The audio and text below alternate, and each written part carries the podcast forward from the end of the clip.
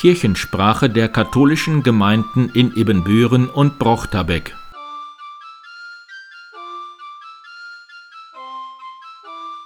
Herzlich willkommen zur 98. Episode der Kirchensprache am 6. November 2022. Mein Name ist Pastor Martin Weber. Ein ganz engagiertes Redaktionsteam erarbeitet zurzeit den ersten Pfarrbrief der Großgemeinde, damit er zu Weihnachten erscheinen kann. Um ihn in so viele Haushalte wie möglich verteilt zu bekommen, werden für St. Barbara, Herz Jesu, St. Marien und St. Michael Personen gesucht, die bereit sind, zum Beispiel in ihrer Nachbarschaft ein paar Hefte unterzubringen. Wenn Sie Zeit haben, melden Sie sich gerne im Gemeindebüro. Montag um 15 Uhr trifft sich der Leprakreis St. Michael im M-Haus. Montag um 17.30 Uhr ist Schweigen für den Frieden auf dem oberen Markt. Am Montag um 19 Uhr ist im evangelischen Elsa Brandström Haus in Laggenbeck ein ökumenischer Bibelabend mit Pfarrerin Judith Schäfer mit Texten aus der Apostelgeschichte. Dienstag um 14.30 Uhr ist die Messe der Alleinstehenden in St. Modestus mit anschließendem Kaffeetrinken im Pfarrheim. In der Messe am Dienstag um 19 Uhr in St. Barbara wird besonders der Verstorbenen der Gemeinde im Monat November der letzten zehn Jahre gedacht. Mittwoch um 8.30 Uhr ist Gemeinschaftsmesse der Frauengemeinschaft St. Mauritius. Anschließend ist Frauentreff im Pfarrheim mit Krankenhausseelsorger Diakon Manfred Liesbrock. Mittwoch um 14.30 Uhr startet die gemeinsame Wanderung von KAB und Frauengemeinschaft St. Johannes Bosco an der Kirche. Mittwoch um 19 Uhr trifft sich der Liturgiekreis der Frauengemeinschaft St. Ludwig im Pfarrzentrum. Donnerstag um 15 Uhr lädt die KAB St. Ludwig zum Klönnachmittag über die 50er Jahre bei Weggen, Schinken und Käse in das Fahrzentrum ein. Am Freitag um 15 Uhr ist der Stricktreff Nadelklappern und Nadelplappern im Fahrzentrum St. Ludwig. Am Freitag um 16.30 Uhr lädt der Kindergarten St. Mauritius zum Martinsumzug ein. Zunächst ab Kirche, dann Besuch des Caritas Altenwohnhauses der Abschluss findet dann im Pfarrheim St. Mauritius mit Klaushähnchen und warmen Getränken statt. Samstag um 9 Uhr lädt die Frauengemeinschaft St. Ludwig zur Mitgliedervollversammlung in Holtkamps Dehle ein. Neben einem leckeren Frühstück ist noch Peter Jung eingeladen, der gerne in die Rolle von Heinz Erhard schlüpft.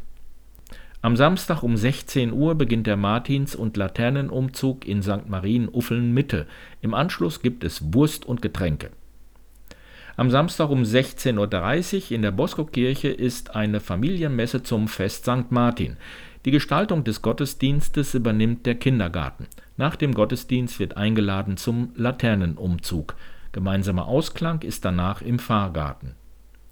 Samstag um 17 Uhr lädt das Familienzentrum St. Ludwig zur Martinsmesse in die Ludwigkirche ein. Nach dem Gottesdienst wird eingeladen zum Laternenumzug durch die umliegenden Straßen. Gemeinsamer Ausklang ist danach auf dem Kirchplatz bei warmen Getränken und Martinsgänsen. Am nächsten Wochenende ist in allen Gottesdiensten in unserer Pfarrei turnusgemäß die Zählung der Gottesdienstbesucher. Am nächsten Wochenende werden die Messen in St. Maria Magdalena von der Frauengemeinschaft vorbereitet. Das Thema lautet Alles hat seine Zeit. Am nächsten Sonntag um 10.30 Uhr ist die Eröffnungsmesse für die Erstkommunionkinder in St. Peter und Paul. Am nächsten Sonntag um 11 Uhr ist Orchestermesse in St. Mauritius mit Detlef Rode und Klaus Pöppmann zum Thema Krieg und Frieden. Das KfD-Team Herz Jesu lädt herzlich ein zum bunten Nachmittag mit Generalvollversammlung und Jubilarehrung am nächsten Sonntag um 15 Uhr in die Gaststätte Wulf.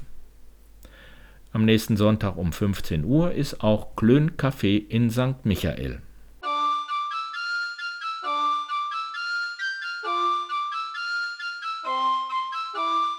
Kirchenmusikerin Eva Linsky aus St. Peter und Paul Brochterbeck. Chöre hatten es schwer in der Corona-Zeit. Die Proben wurden untersagt oder waren nur unter schwierigen Bedingungen möglich. Denn das Singen, das eigentlich so gesund sein soll für Körper und Seele, war auf einmal gefährlich. Das Virus konnte sich leicht verbreiten. Der Heiligkreuzchor, der jeden Dienstag um 20 Uhr im Pfarrheim in Brochterbeck probt, hat das auch gemerkt. Nach einer Probe Anfang Juni waren 16 Sängerinnen und Sänger mit Corona infiziert.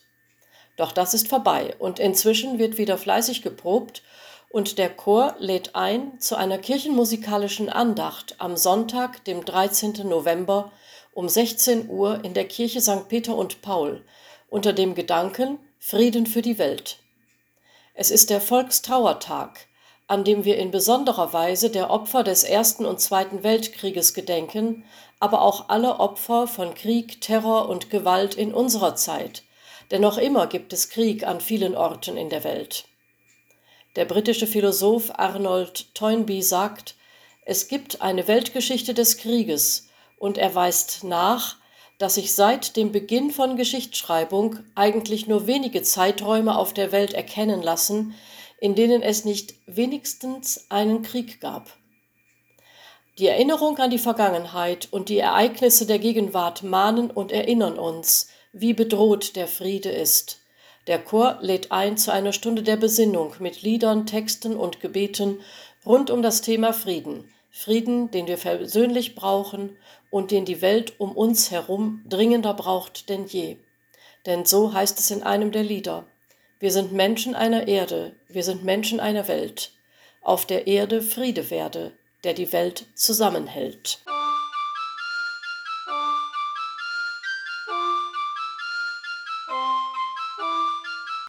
Es ist wieder soweit.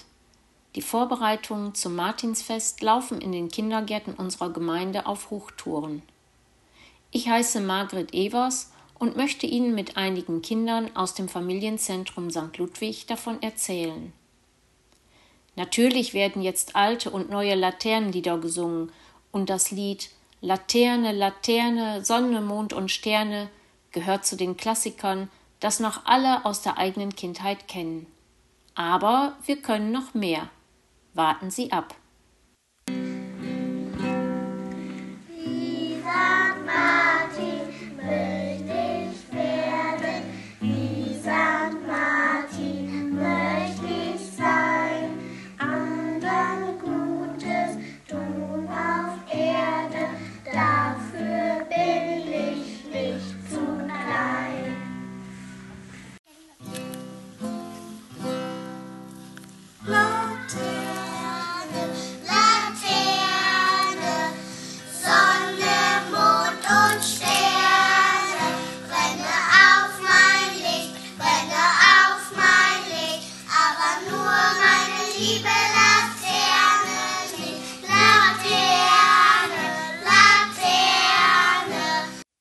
In der nächsten Woche basteln wir mit Eltern und Kindern für den Umzug Laternen.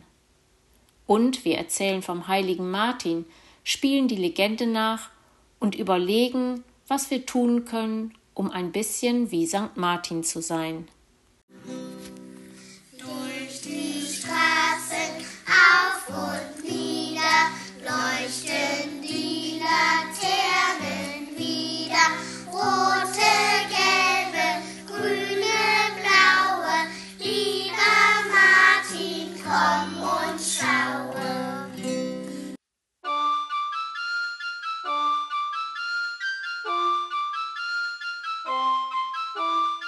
Und zum Schluss noch einmal Eva Linsky.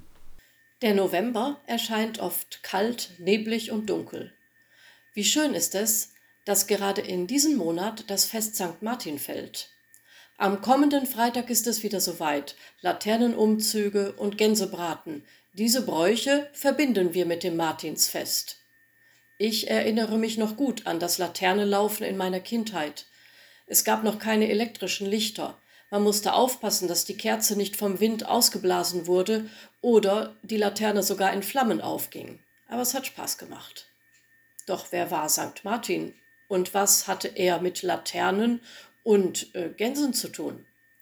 Martin war ein römischer Soldat, der um das Jahr 316 nach Christus geboren wurde. Der Legende nach ritt er an einem kalten Wintertag an einem hungernden und frierenden Bettler vorbei. Der Mann tat ihm so leid, dass Martin mit dem Schwert seinen warmen Mantel teilte und dem Bettler eine Hälfte schenkte. In der Nacht erschien Martin der Bettler im Traum und gab sich als Jesus Christus zu erkennen. Nach diesem Erlebnis ließ sich Martin taufen und im christlichen Glauben unterrichten. Später baten ihn die Menschen der Stadt Tours, ihr Bischof zu werden, doch der bescheidene Martin hielt sich des Amtes nicht für würdig und versteckte sich, der Legende nach, in einem Gänsestall. Die schnatternden Vögel verrieten ihn, und er wurde doch zum Bischof geweiht. Rund 30 Jahre lang war Martin Bischof von Tours und soll zahlreiche Wunder vollbracht haben, Außerdem kümmerte er sich der Überlieferung nach um Bettler, Soldaten und Haustiere. Am 11. November 397 wurde er zu Grabe getragen und später heilig gesprochen. Schon die frühen Christen kannten Lichterprozessionen, mit denen sie vermutlich auch den heiligen Martin an seinem Gedenktag ehrten. Und das hat sich bis heute erhalten. Licht in dunkler Zeit zu den Menschen bringen, wie der heilige Martin es getan hat. Für die Martinsgans haben Geschichtsschreiber allerdings auch andere Erklärungen. Der 11. November war der Tag, an dem die Steuern oder Lehnsabgaben fällig wurden, die meistens in Form von Naturalien, etwa einer Gans, erbracht wurden. Zugleich war es der letzte Tag vor Beginn der 40-tägigen Fastenzeit vor Weihnachten.